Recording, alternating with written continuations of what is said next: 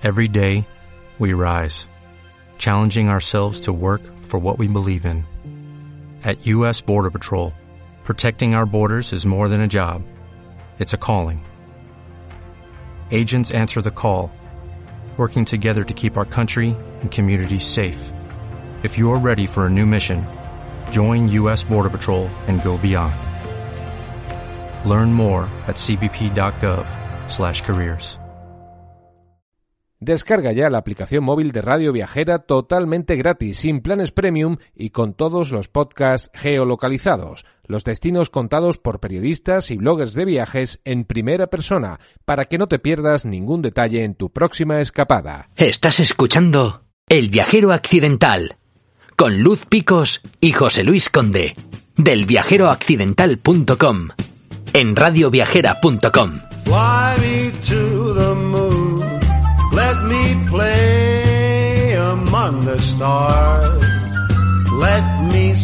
Volvemos a Cantabria. spring is like. Vamos en concreto a la capital, a Santander, porque hoy toca hablar de Santander la marinera.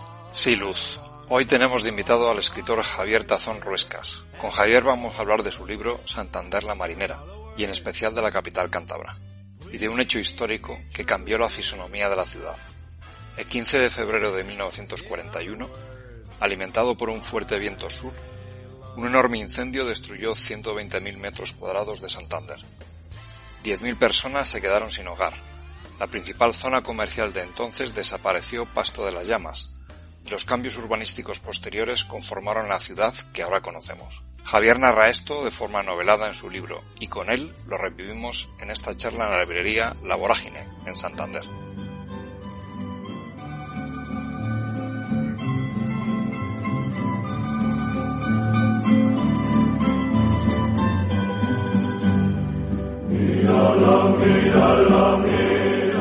Todo muy relacionado con un hecho histórico eh, que quizás se conoce fuera de Cantabria, probablemente se conoce poco, que es el incendio de 1941, ¿no? que cambia la ciudad radicalmente. ¿no?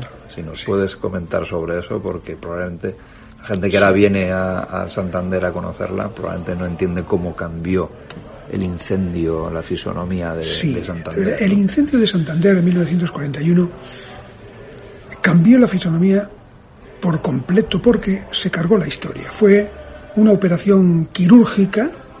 Alguno pensó que fue de mano divina porque se quemó todo el Santander antiguo. Pero no murió nadie de Santander. Sí murió uno, murió un pobre desgraciado, un, un bombero de Palencia, ¿no? Pero no murió nadie de aquí. Entonces se decía en aquella, esto es una, una obra de cirugía divina. Claro, claro. Pero es que, si te fijas, lo que se quemó fue todo lo que existía en el tiempo moderno de lo que fue la el interior de la muralla medieval de Santander. Ahora estoy escribiendo otra novela en la que hablo también del incendio y hablo de la muralla y realmente me quedo sorprendido porque es que fue absolutamente todo, como si todavía existiera la muralla, como si la muralla hubiera sido un muro de contención. Ajá. Nos hemos quedado sin historia, sin historia. Y entonces Santander mm, se reconstruye a partir de, del incendio con dos alternativas diferentes, con dos sensibilidades urbanísticas. Una sensibilidad era la de reconstruir Santander tal cual. No habría sido lo mismo, pero habría sido algo razonable, comprensible, se habría salvado parte de la historia, se habría salvado el Palacio de Torre Ciudad, se habría salvado el Palacio, el- eh, la capilla de los Escalantes, se habría salvado el Palacio de la Inquisición, en fin, se, se habría salvado. Pero había otra alternativa, que es la que triunfa, y es la urbanística pura y dura de ganar rendimiento y aprovechar para hacer una ciudad mastodóntica que sirva como punto de referencia de la capacidad de reconstrucción del régimen en aquella época. Se opta por esto.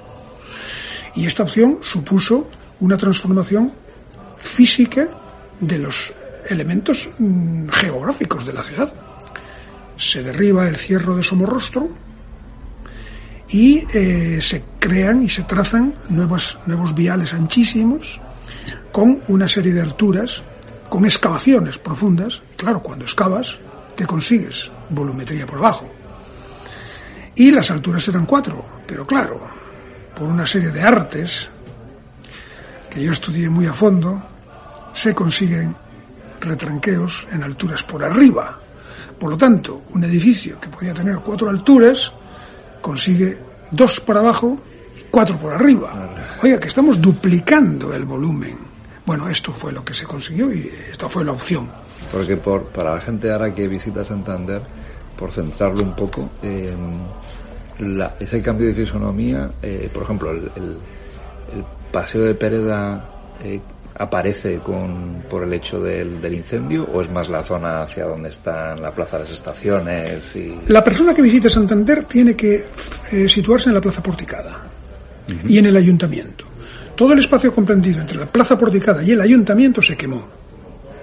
Y el espacio comprendido entre la catedral y, y el muelle, eh, donde está el centro botín, donde está el machichaco, hasta lo que es el Instituto Santa Clara, también se quemó. El incendio de Santander se llamó el Andaluz, porque comenzó en la calle Sevilla, y eh, perdón, empezó en la calle Cádiz y terminó en la calle Sevilla.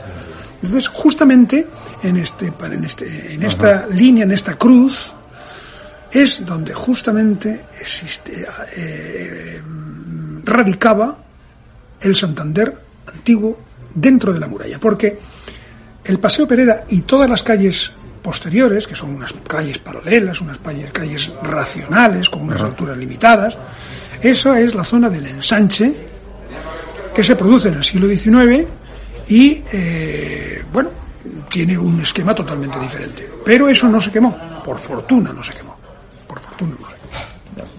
Ya, toda la parte toda la parte antigua era la que estaba alrededor de la ya, de, de- de- de la, de la catedral etcétera Y sobre todo hay dos Santander.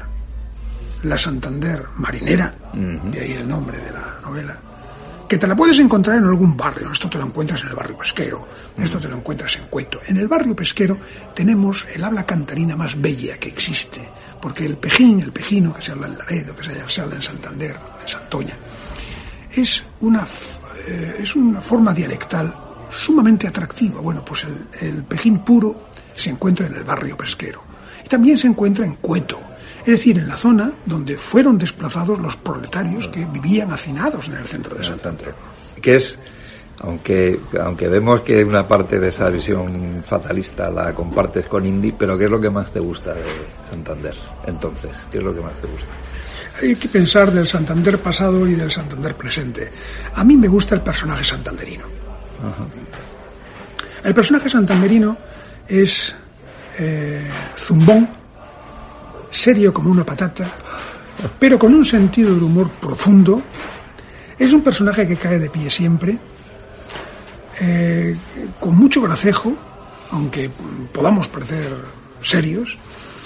Y creo que el valor humano que tiene, el valor que tiene Santander es el valor precisamente humano.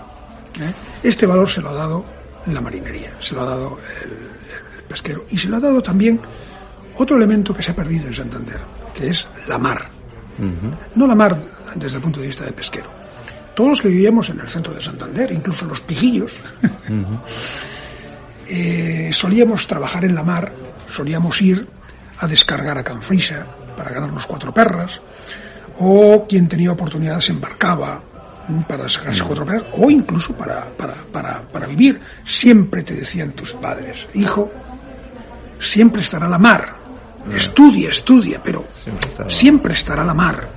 Esto desapareció también esto desapareció. ¿no?